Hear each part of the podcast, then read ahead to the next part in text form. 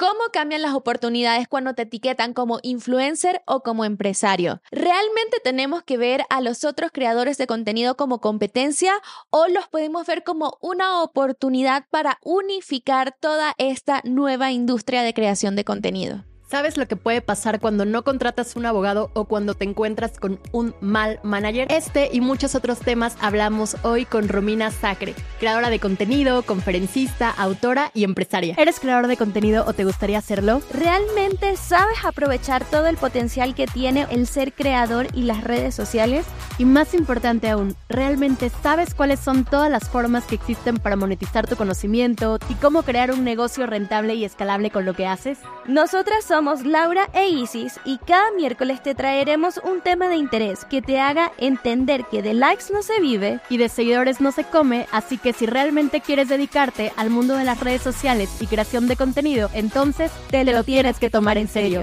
Hola, bienvenidos a un nuevo episodio de The Likes No Se Vive, un podcast de creadoras para creadores. Y en esta oportunidad tenemos de invitada a mi querida Romina Sacre. ¡Bien! Eh, me encantan los aplausos y me encanta el, el autoaplauso. El autoaplauso, obviamente aquí, aquí nos celebramos. Lo mejor de todo y el por qué estoy tan emocionada es porque Romina fue como la tercera persona que se enteró de este proyecto antes de nacer y de por sí Romina es la madrina de nuestro nombre. este nombre tan lindo de The Likes No Se Vive fue gracias a Romina.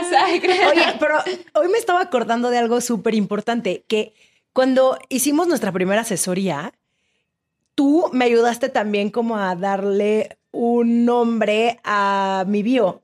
O sea, como que me dijiste, a ver, yo creo que podría quedar le ayudo a las mujeres a vivir de manera más auténtica y dije, güey, qué onda, perfecto. Entonces, eso ya lo tengo yo, entonces era un favor que ah, inconscientemente te regresé. Muy bien, porque muchas gracias. Muy bien, porque además fue justamente una sesión que estábamos grabando y yo dije, Romina, di aquí en la grabación que no me vas a cobrar derechos después de este nombre y está grabado. Está grabado, pero quién sabe. O sea, si este podcast se vuelve muy millonario, yo se voy a tener que exigir mi regalías. No, no, no. Y a mí me consta, porque luego de repente me habló y me dijo, ¿qué crees? Ya hay otra propuesta de nombre. Cuando me la compartió, pero ya me prometieron que no nos van a cobrar por ello.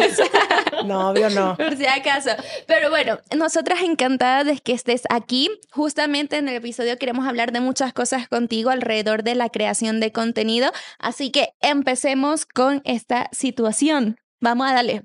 Yo solamente quiero decir que yo en este episodio me siento como un poco modo fan, porque justo hace ratito antes de empezar a grabar, decíamos, Romina y yo, ¿nos conocemos? No nos conocemos. Y dije, yo te conocí en un evento en el 2019 que, de una, que hizo una amiga que tenemos en común, Carol, y yo te, yo te escuché y que decías de yo quería ser actriz, bla, bla, y, y en verdad te escuché hablar y dije, me encanta. Me encanta cómo habla y me encanta sobre todo de los temas que está hablando, que creo que eso rompe un poco a veces eh, como esta parte de influencer, creador de contenido, cuando tenemos como la idea de que se habla más como de temas banales, cosas que no son tan trascendentales y creo que tú justamente y obviamente muchas otras personas rompen con eso y eso en verdad todo mi respeto. Ay, muchas gracias. Pero bueno, yo sé que la mayoría de las personas posiblemente que nos están escuchando aquí ya conocen a Romina porque es crack de las redes sociales, pero para las personas que igual no te ubican tanto, ¿qué tenemos que saber sobre ti? Bueno, que amo crear espacios para que las mujeres vivan de manera auténtica. no, sí, sí, sí. No, pero sí, em, soy autora de dos libros. Tengo un libro que se llama Los sensibles no nos quita lo chingonas y mi más reciente libro que salió el año pasado, que se llama El amor en los tiempos de like. Me encanta. Además, tengo un podcast que se llama Sensibles y Chingonas. Y pues hago muchas cosas, soy muy inquieta. Eh, tengo otro podcast que se llama Estas Morras, con, este, eh, con unas mujeres increíbles. Eh, y pues hago, sí, hago muchas cosas. Me encanta estar creando nueva, nuevos proyectos. Me gusta eh, también ser muy honesta conmigo y ver que si algo no está funcionando, pues lo cambio y punto, lo desecho, hago otra cosa. Como que nunca he tenido este miedo de qué voy a hacer después. No. Porque sabes que algo va a salir después. Por supuesto, y es estar como en esta constante exploración de uno, quién soy yo, en qué momento de mi vida estoy y cómo lo puedo proyectar en mis, ahora sí que en lo que hago. Oye, hablando de esto, que como que dices tú, que no le tienes miedo a la evolución y si algo no funciona, igual intento otra cosa. ¿Cuántos negocios has creado? Eh, bueno, empecé en digital con una página que se llamaba Esto es Púrpura, con un blog justamente hace 10 años. Y después mis socios y yo nos separamos. Hice un tiempo Romina Media, que era una revista digital. Y no era algo que me movía a mí. Me gustaba mucho y era muy divertido, pero sentía que algo, faltaba y lo que faltaba era yo. Entonces eh, me di Pequeño cuenta que sí, me di cuenta que al final mi negocio soy yo y que tal vez a mucha gente le funcione no ser la cara de su negocio. A mí lo que me- le funciona a mi negocio es yo estar ahí presente todo el tiempo. Entonces, y, y me gusta y me siento muy cómoda también. Entonces, eh, Romina Media y luego a raíz del éxito de mi primer libro, de Los sensibles son los quita los chingonas, nace Sensibles y Chingonas. Pero no creas, ¿eh? no he tenido tampoco así 44 emprendimientos. No, No, no, no. Soy muy dispersa, no puedo.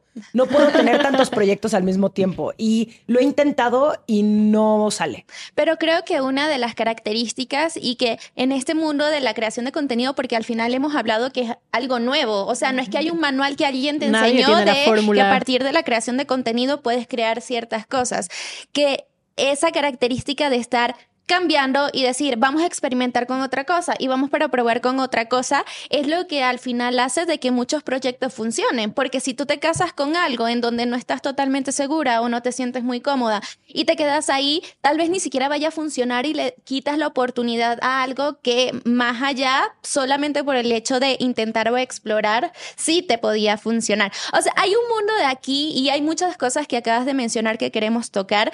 Sin embargo, aquí queremos ir de una vez con algo jugosiño. este, y es que, por obviamente, como te conozco desde hace años y hemos, años y hemos trabajado juntas, una de las razones por la que una vez viniste conmigo era por el hecho de que eh, hace tal vez un par de años, tres años, estaba siendo percibida mucho como una influencer y tú te querías posicionar más como empresaria. Y aquí viene la pregunta de ¿qué impacto tenía para ti el hecho de que la- cuando te llamaban y te contactaban era más la etiqueta de influencer y no era como empresaria y no veían todo el aspecto del negocio que era Romina? Ay, sí, me choca. O sea, me choca que me digan influencer. Como hay el influencer y yo. mm, Es que para no es que esté mal. A, a ver, cada quien se puede llamar lo que sea, ¿no? Yo me llamo abrazaperros. Bueno, pues así me gusta Sí. también que me llamen. Pero siento que el influencer es como si dijeras famoso.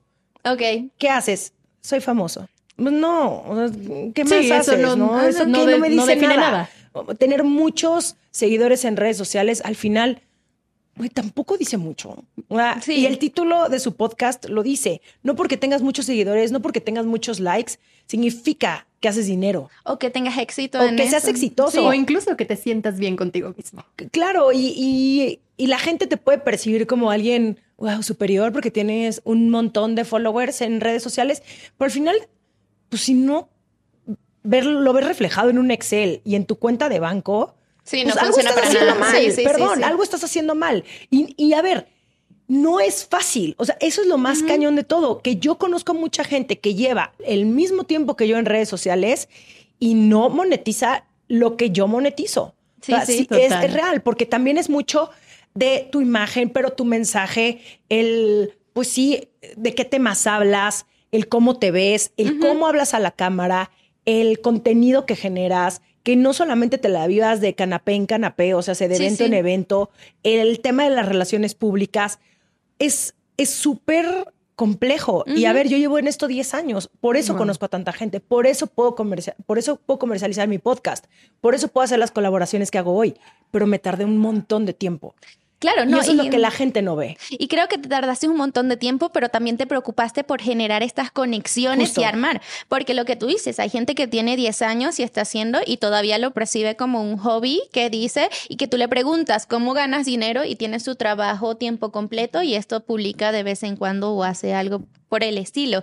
Pero sientes que de una u otra forma, este, por ejemplo, cuando te llamaban para un evento o hacían algo, te percibían distinto al tú tener esa etiqueta de influencer y ya cuando empezaste a ser percibida y te posicionaste más como empresaria por todo lo que estás construyendo, ¿fue diferente? Sí, muy diferente. No, y justo cuando empezamos a trabajar juntas, esa era una de mis mayores preocupaciones porque no se veía en mis redes sociales. No, no hacía contenido que dijera que yo también soy emprendedora. Ok. Eh, hicimos ese switch.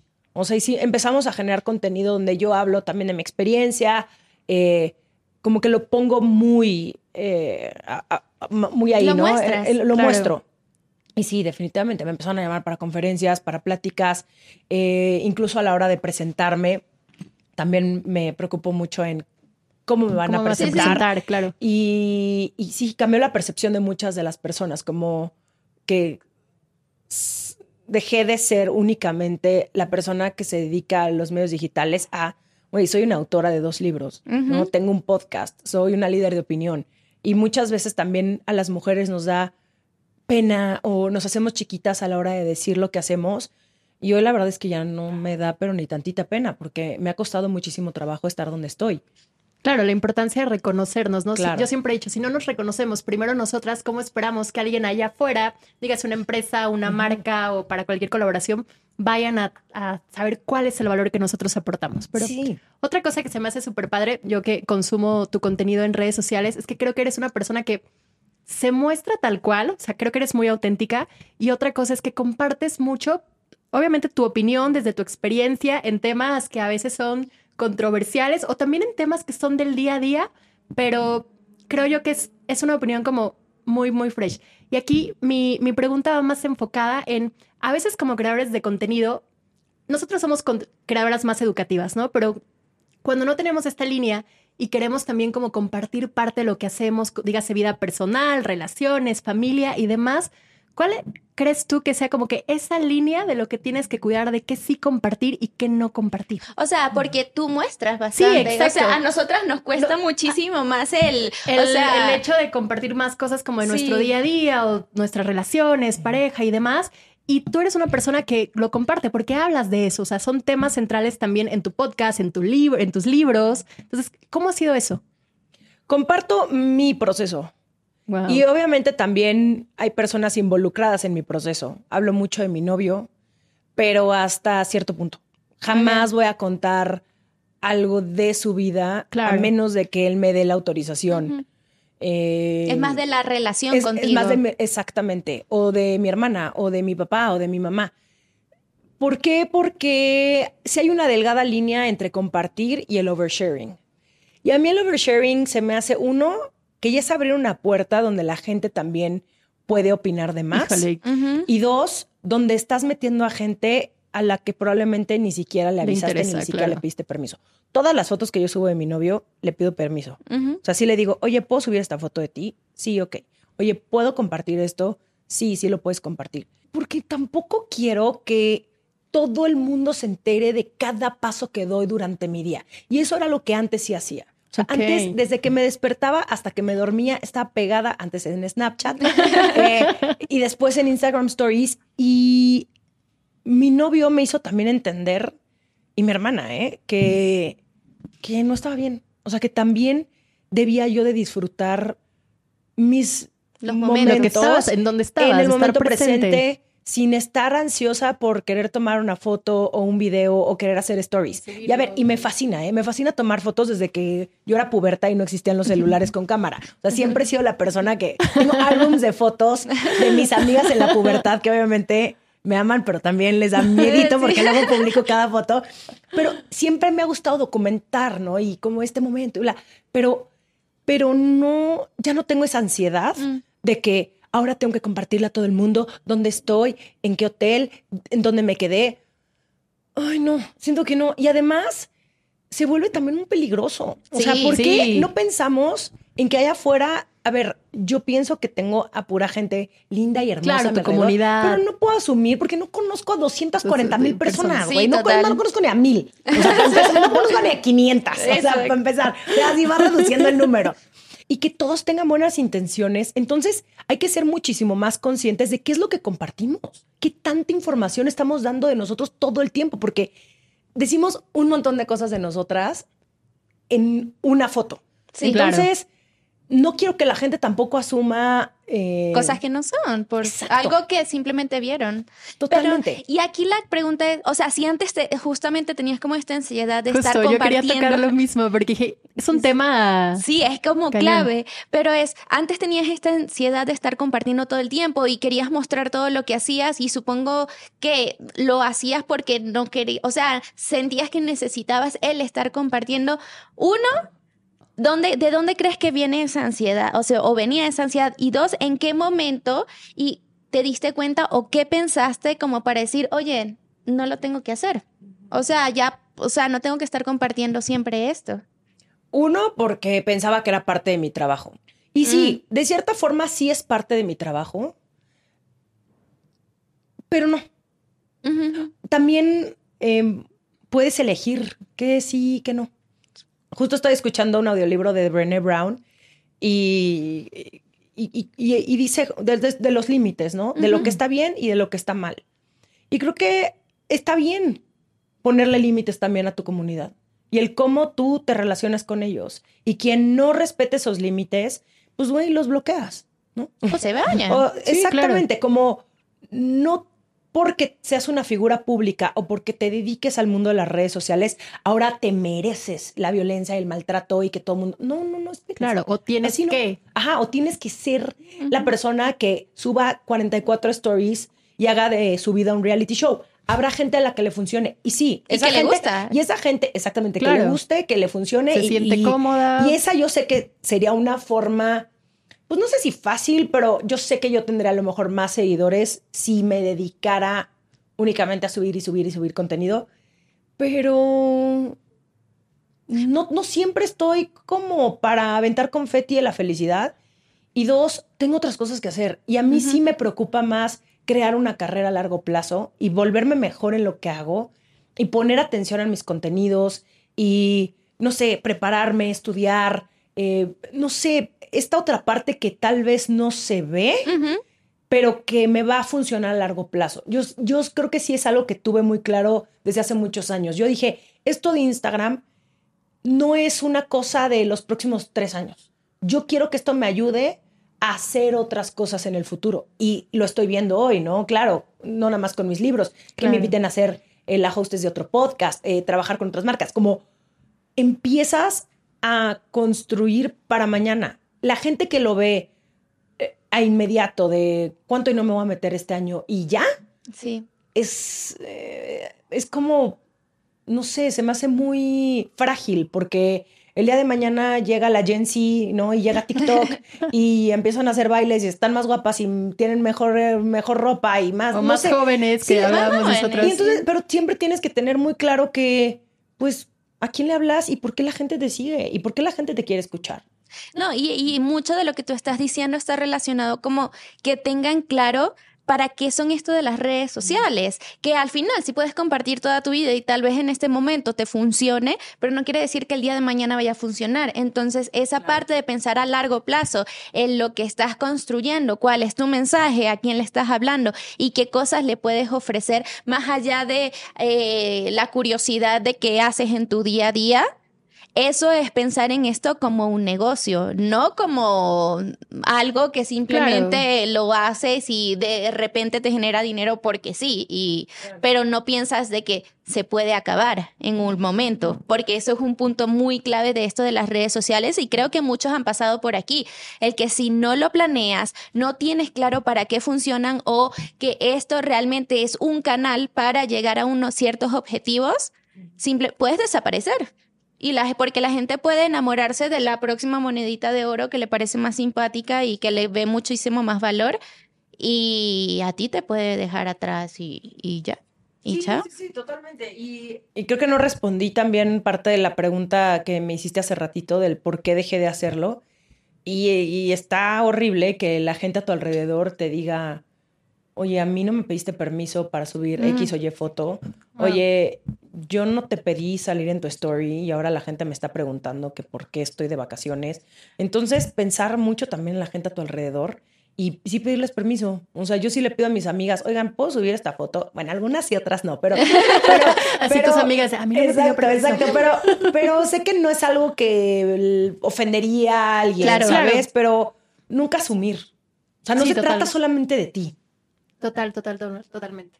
Otra cosa que yo percibo de, eh, de ti, de, más, de tu carrera y lo que estás creando como negocio es que eres una creadora que colabora, que contribuye, que se une con otros creadores de contenido, que para mí es algo muy valioso porque en esta industria a veces tendemos a vernos como competencia. Si hay alguien que está hablando de algo similar a lo tuyo o que en cierto aspecto se parece, creemos que las oportunidades son pequeñas, que si alguien más la toma ya no va a ser para ti y demás.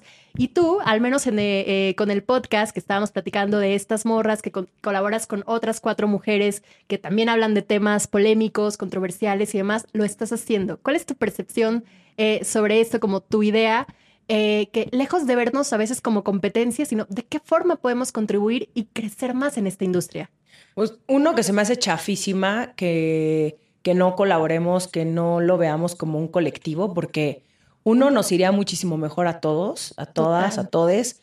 Cobraríamos mucho mejor. Lo justo, eh, exacto. Habría una industria, habría eh, reglas del juego eh, conforme a. Bueno, perdón, perdón.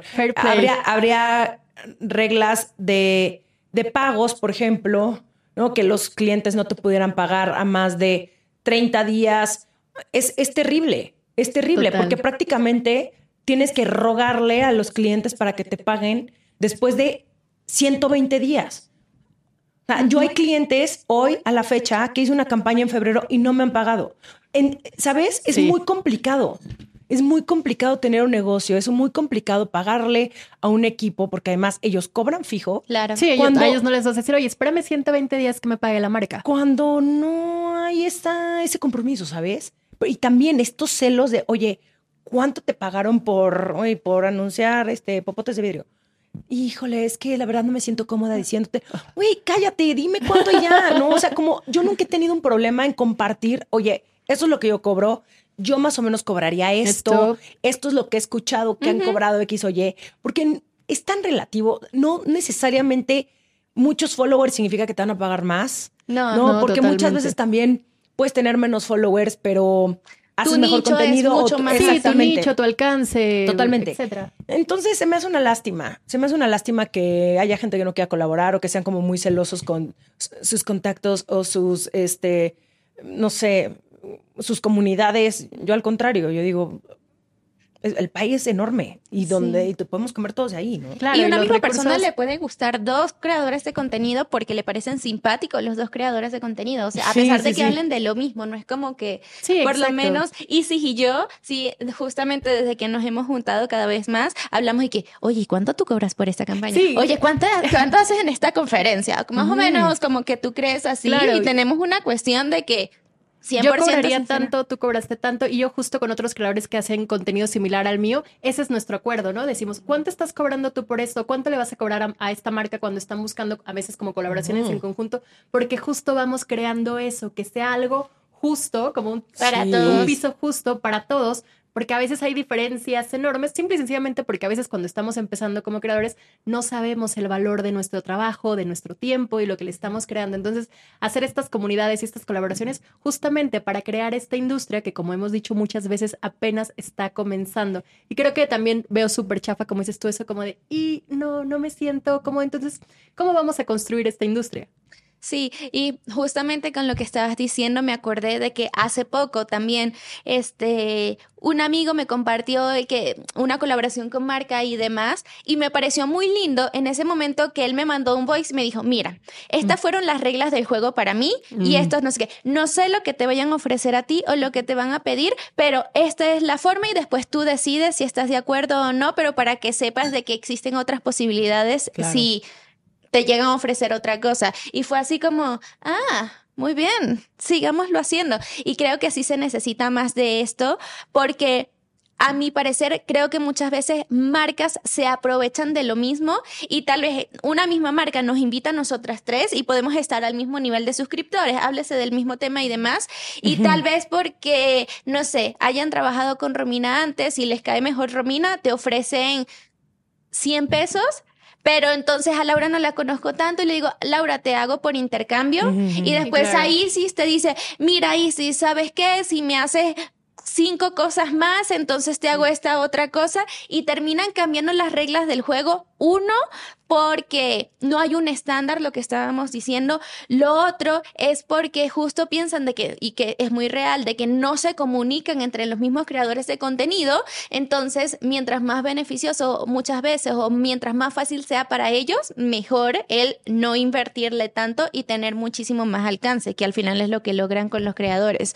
Eh, eh, es un tema... Se me- y se me hace gravísimo esto que mencionas, porque a mí me han invitado a campañas donde hay actrices con 2.5 millones de seguidores o este, creadoras de contenido con miles de followers y yo, ah, a ellas sí les vas a pagar y a mí no. No, claro. estoy diciendo que me vayan a pagar lo mismo. Sí, sí, ¿eh? sí, no estoy No, no, no. tampoco exigiendo eso. Estoy levantando la mano y diciendo, ah, a mí quieres que yo lo haga gratis, pero para ella sí tienes presupuesto, no, muchas gracias. No, y yo no trabajo con gente que no valore mi tra- que, que no valore mi trabajo y que no valore mi tiempo. Sí, Punto. esa es la cuestión. Ni modo. Sí, total. Hay que armar un sindicato. Pues es que no estaría mal, te lo juro que no estaría mal, porque al final siento que habría muchísimas cosas que se regularían, sobre Sí. todo el tema de los pagos.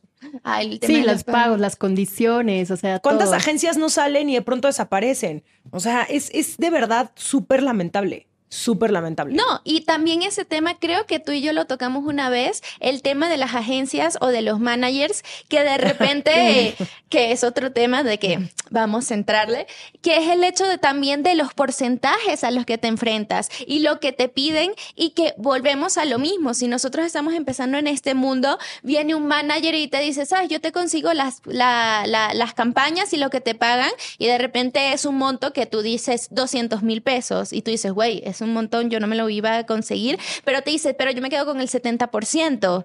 O sea, por Dios. Pues sí, y tú te quedas con el otro 30 y, a- y muchos creadores creo que caen en el...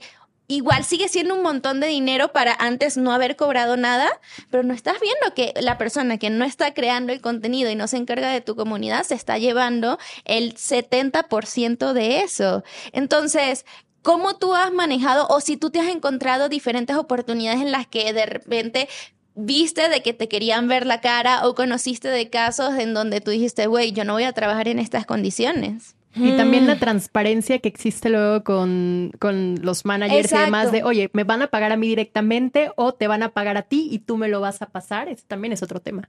Sí, es un temazo. Mira, eh, he escuchado de todo. Eh, la más reciente, obviamente, no voy a decir quién, pero si No, ¿qué tal que de pronto de estás que- viendo esto y te mamaste. O sea, te mamaste queriéndole cobrar justo 70, no, era 60%. 60% por comercializar su podcast. Ay, por Ah, favor. Wow. Ajá, 60%. Sin poner la producción, sin hacer el contenido, simplemente por comercializarlo. Obviamente lo mandaron a la chingada, pero este es el nivel al que la gente llega. Este es, es un abuso y debería de ser ilegal. Debería de ser ilegal cobrar más del 20%. Sí, Punto. exacto. A mí, mi manager me cobra el 15%. Bueno, es que Chava no es mi manager. Chava me lleva la parte comercial. Eh, me cobra el 15% y el otro 5% es lo que yo le pago a mi abogado. Ok. Todos mis contratos los revisa mi abogado. Súper. ¿Por qué? Porque es importantísimo que alguien que sabe de leyes Exacto. firme, o más bien cheque lo que tú vas a firmar, porque habrá a lo mejor alguno ahí que dices, ay, este se ve, nunca sabes. Y tú no tienes por qué saberlo todo. Y encima, pues yo estoy muy ocupada, entonces no tengo el tiempo para sentarme leer y luego hay unos contratos gigantes. Entonces, yo ya sé que ese 20% de todas las campañas que yo haga se va a ir destinado una parte a Chava y otra parte a Nacho, mi abogado. Creo que está súper bien de la forma en cómo lo planteas, porque tal vez muchos creadores dicen, no, es que no tengo dinero extra para pagarle un abogado. No, y más sale bien, de ahí. más bien lo que estás diciendo, no es que tienes que sacar de tu bolsillo en este momento para pagarle un abogado, es más bien del dinero que te va a entrar. Tu abogado recibe un porcentaje y así es, de cada uno de los contratos que lea, recibe con porcentaje del contrato que lea y listo. Y obviamente ahí eh, no me cobra lo mismo por un contrato que a lo mejor es mucho más sencillo Mm, que claro. por uno que a lo mejor va a ser una campaña enorme donde sí se tiene, también depende del tiempo, pero si yo les pudiera dar un consejo, contraten a un abogado. Luego sale, como decimos aquí en México, más caro el caldo que las albóndigas. y no sabes eh, de qué forma te la están atorando. Es real, y perdón por mi francés, pero muchas veces llegan estas marcas a ofrecerte cosas que tú nunca en tu vida hubieras visto o una plataforma o un alguien que comercializa tu podcast o no sé, y de pronto no te das cuenta que de pronto ellos tienen eh, Los los, derechos. de todo tu contenido Mm. o que se pueden quedar con el nombre de tu podcast o que todo lo que tú empieces a cobrar a partir de y luego O que ya no puedes aparecer en otro lado. o, sea, exclusividades. Mm, y si no funciona, o sea, ya estás amarrada con alguien que, que, te dijo que iba a ser, magia por ti y de pronto te das cuenta a los siete meses que no está jalando. A ver, obviamente yo llevo trabajando con Chava muchos años. Trabajamos perfectamente bien juntos. Confío en él 100% y ahorita que estás diciendo la parte del dinero. A mí me depositan siempre y yo le pago a Chava. Como debe Entonces, ser. ¿cómo debe ser? Entonces no hay, híjole, Chava está cobrando por mí.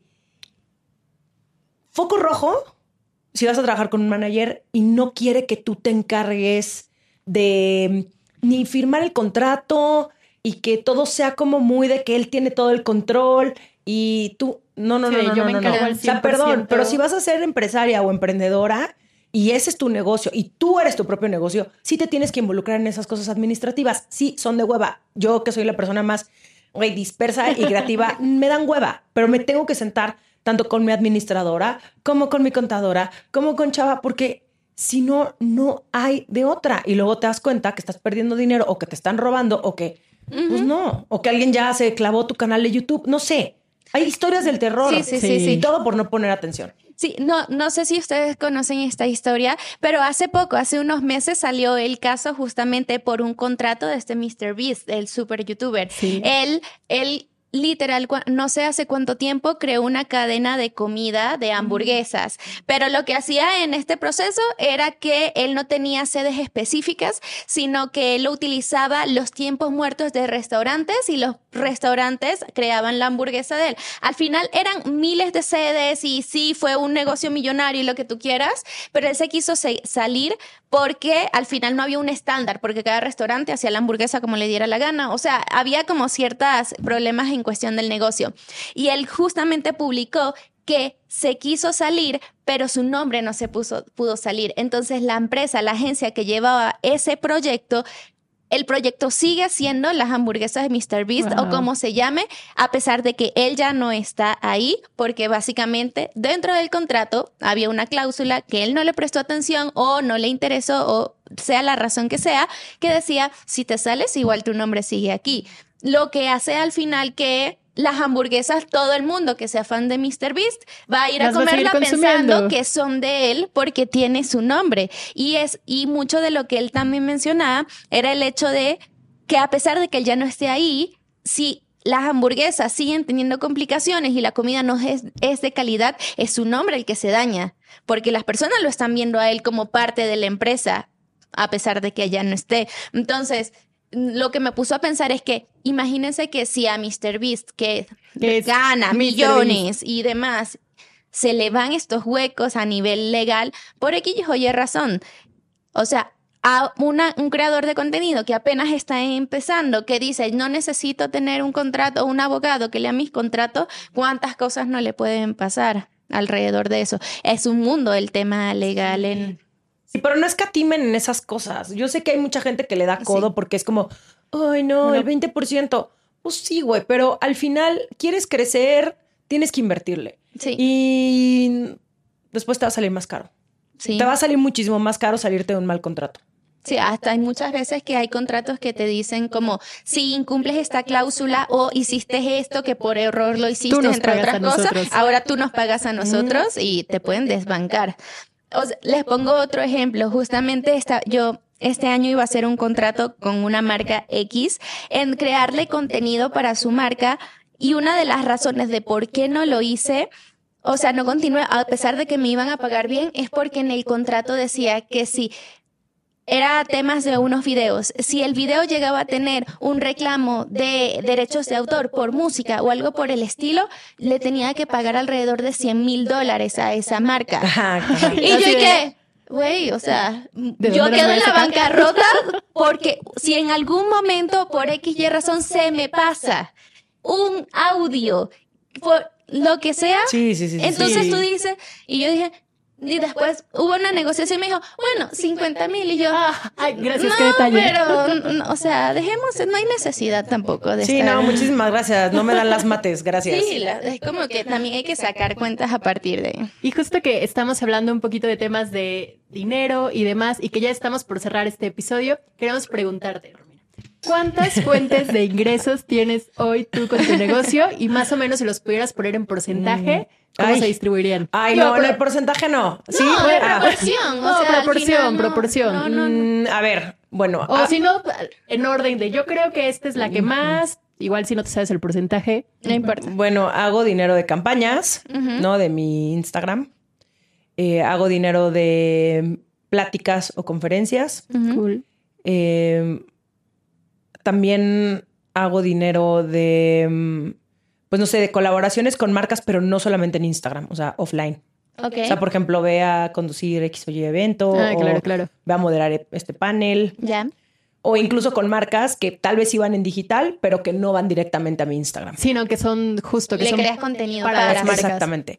como talento. Talento. Eh, y pues las regalías de mi libro, de mis libros y de mi audiolibro. Claro, y, la, y las plataformas, ¿no? También estás en YouTube y demás. YouTube no tanto. Estoy llorando. Tenemos que hablarlo. eh, YouTube apenas ahí va. O sea, YouTube es que es muy nuevo. También lo acabamos de implementar. O sea, no. Sí, no, claro. Cuando tuve mi asesoría con, con Lau para YouTube, fue hace unos meses y, y no, es, no habíamos sacado nueva temporada. Entonces también toma tiempo. O sea, eso también es importante saberlo. No de la noche a la mañana. millonario de la noche a la mañana creando contenido. Apenas hace unos años, y es real, apenas hace unos años empecé a hacer dinero de, de, mi, de mis plataformas. Entonces, toma tiempo, pero creo que si también les pudiera dar un consejo es capacítense para otras cosas. O sea, no solamente, ay, yo soy bueno para hacer 15 minutos de reel. No, mi vida. O sea, aprende a conducir, aprende a hablar inglés, aprende a entrevistar, aprende a, no sé, a producirle a otras personas. Claro. O sea, como aprende o múltiples talentos para que no nada más te quedes en una cosa porque pues, uno nunca sabe. O sea, yo la verdad estoy tranquila porque sé que el día de mañana, si Instagram se acaba, pudiera hacer otras cosas en el mundo offline. Entonces, pues yo aprovecho que estudié actuación y que esas herramientas me dieron para hacer lo que, lo que hago hoy. Sí, además también tu libro también está en Vic, en plataformas de audio escucha. O sea, eh, aquí lo único, un, poco de lo que queremos reflejar es de las múltiples posibilidades de que un creador de contenido genera dinero. Fuera de solo trabajar con marcas, que es lo que generalmente Sí, de que otras oportunidades tienes. Pero si ponemos como en un ranking de las que en este momento, porque como Isis y yo hablamos, el día de mañana puede cambiar totalmente el juego.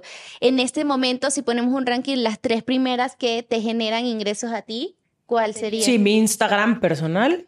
El trabajar con marcas a partir el trabajar, de Instagram. Exactamente, el trabajar con marcas a través de mi Instagram, eh, mi libro y pues yo creo que los eventos offline. Bien. Claro, que, es justamente lo que hemos platicado en otros episodios de cómo a veces Instagram es o las redes sociales es solamente este puntito para que te conozcan, pero todo lo que se puede generar alrededor, yo el año pasado yo gané más dinero por colaboraciones fuera de redes sociales que en redes. Y las marcas llegaban por las redes, pero justo como dices tú, para las conferencias, para conducir eventos y demás. Sí, o en mi caso que sí hago muchísimos cursos y demás, esa es mi fuente, o sea, es como una de las fuentes principales de ingreso. Pero está perfecto. Ahora, hay una sección que nos gusta hacer con nuestros invitados. ahora. ahora, ahora entonces. Ahora, entonces.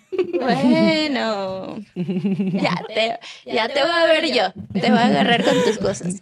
Este, hay una sección que nos gusta que es de preguntas rápidas. Ay, no, soy malísima, pero bueno, pero, venga. Son poquitas, son, poquitas. Y solo puedes responder con una sola palabra. Ok, va. Son sencillas, no tienen nada de otro mundo. Siempre la cago, pero bueno, no importa, estoy lista. Ok. Eh, defínete personalmente en una palabra. palera. Palera. ¿Qué es palera? Palera es como una persona que como que apoya todas las causas como es que no son las causas porque siento que eso más bien es eh, como un activista no palera es por ejemplo que hay dos personas bailando y como que ea ea que alguien llegue y les aplaude sabes Ok. es como una palera Yo, sí lo, yo sí lo comprendo. que Sí, pero a otras yo no personas, soy mexicana. personas. Yo necesito comprender estas palabras. Defínete profesionalmente en una palabra. Sí, Sufriendo. Muy clavadísima Ok. porque siempre paso por crisis entonces sí soy muy clavada Como todos, como todos. Eh, lo mejor de ser creadora de contenido. Libertad Ok. Ay, esa fue mi respuesta también. Lo peor de ser creadora de contenido. Tantas cosas. tantas. ansiedad Ansiedad, ok. Eh, si solo pudieras seguir creando contenido en una red social, ¿cuál sería? En ese momento puede cambiar en el futuro. Instagram Ok. Y última, ¿hasta dónde quisieras llegar como creadora? ¿Cuál ves el límite? Este sí pueden ser más palabras. Ok. Ay, es muy injusta esta pregunta porque quiero hacer muchas cosas. Em, me encantaría escribir ficción en algún punto de mi vida. Eh, me encantaría mm, producirle a más personas. Y- ¿Producir contenido? Sí, producirle, no, no contenido, más bien podcasts y tal vez claro, como eh, ayudarles como a su marca personal y como Oh, a- ¿ya? Sí. em, y, y no sé, me encantaría sí volverme una empresaria. Ya Pero en forma. ya eres O empresaria. sea, sí soy, sí soy, pero, pero siento que todavía estoy muy chiquita, como que todavía hay como muchos cambios, o sea, sensibles y hablamos- chingonas es bebecito. Justo hablamos de la No. parte de reconocernos. Entonces No, yo creo que sí, te tienes o sea, que reconocer. Sí, pero más. O sea, más, sí, o sea- más. Eh, quiero hacer muchas cosas, pero yo no pienso mucho a largo plazo. Yo soy como muy de. Me ok, el próximo año, ¿qué quiero? El próximo. Porque no me, me estresa mucho el. Tú planas cinco años, ya diez. Ah, Ay, no mames. No, no, todo el mundo no, funciona no tengo así. No, todo mundo funciona así. No. Y yo prefiero irme adaptando. Pero a este mundo de la creación de contenido, Romina Sacre, ¿le ves como un límite? Romina Sacre, ¿le ves como un límite? ¿Crees que hay un tope o un techo donde tú digas hasta aquí se puede llegar? Yo creo que sí, si no eres capaz de cambiar. También si sigues haciendo lo mismo que hace 10 años, la gente se va a cansar, la gente se harta. Ujú. O sea, también si hay algo que te funciona, está bien, pero también tiene fecha de caducidad. No puedes ser la misma persona que eras hace 10 años. Yo no soy definitivamente la misma persona que, esa- que era hace 3 años. Entonces, eso se tiene que ver también en tu contenido.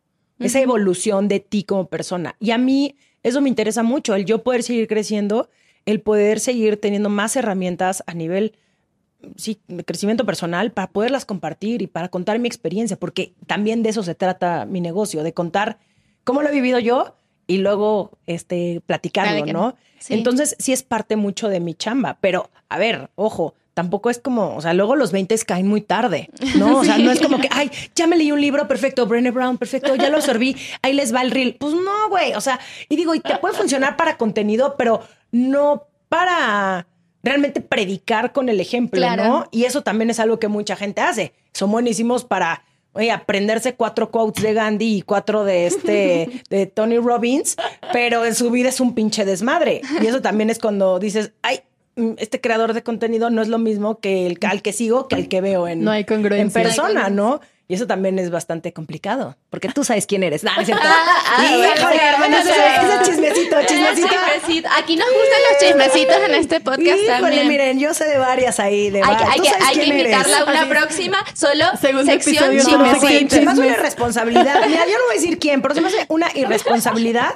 Es como si, neta, mi novio me pegara o tuviera la relación más Y tóxica y yo que el amor en los tiempos de like y güey, el amor y las relaciones. No mames, o sea, ¿con qué huevos le mientes a la gente? Y si hay mucha gente que es así y a mí eso sí me emputa. Güey, me encanta. Estamos de acuerdo. Tú sabes Muy quién de.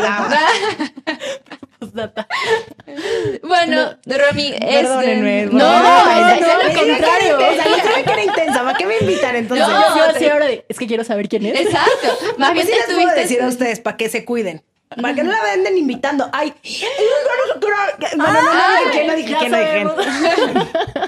No, hay que invitarla para un podcast de chismecito. Mm. Chismecito. Y neta creo que podríamos estar como tres horas más platicando aquí, pero Romy, ¿dónde te podemos encontrar? ¿Qué bueno, puedes ofrecerle a la gente? Háblales a tu les, público. Les puedo público. ofrecer eh, sabiduría, les puedo ofrecer eh, chismecito. No, diversión. Chis, fíjate que chismecito no. No, diversión. Una, que otra, una que otra risa. Eh, les puedo ofrecer fotos de mis perros, que son la cosa más espectacular del planeta Tierra.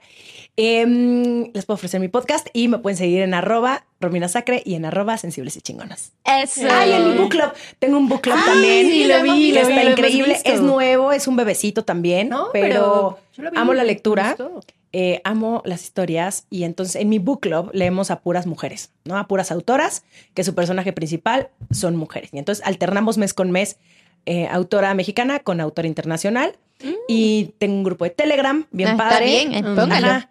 Y Para los del club. padre. Para los del club, ajá. Entonces ahí Ah. nos juntamos todos los meses a hablar del libro del mes y es- me gusta mucho ese proyecto. El Muy bien, los links los van a encontrar justamente abajo, sea en el canal de YouTube, Vengan a sea en el conmigo. Spotify. Ahí vayan y síganla a la Romy. Muchísimas gracias por acompañarnos en el episodio de hoy. Ya saben que para seguir aprendiendo acerca de la creación de contenido, de cómo tomárselo en serio y cómo hacer de esto un negocio rentable y escalable, síganos en nuestras plataformas de Spotify, Apple Podcast, Amazon. Y demás. Y también nos pueden conseguir en el canal de YouTube, donde cada miércoles les estamos publicando un episodio nuevo con invitadas súper chingonas e invitados también, porque hay hombres también, y donde vamos a estar convers- conversando de estos temas para enseñarles a ustedes que definitivamente de likes, no, se, vive. It is Ryan here, and I have a question for you. What do you do when you win? Like, are you a fist pumper? A woohooer, a hand clapper, a high fiver. I kind of like the high five, but if you want to hone in on those winning moves, check out Chumba Casino. At chumbacasino.com, choose from hundreds of social casino style games for your chance to redeem serious cash prizes. There are new game releases weekly, plus free daily bonuses. So don't wait. Start having the most fun ever at chumbacasino.com. No purchase necessary. Group. Void were prohibited by law. See terms and conditions. 18 plus.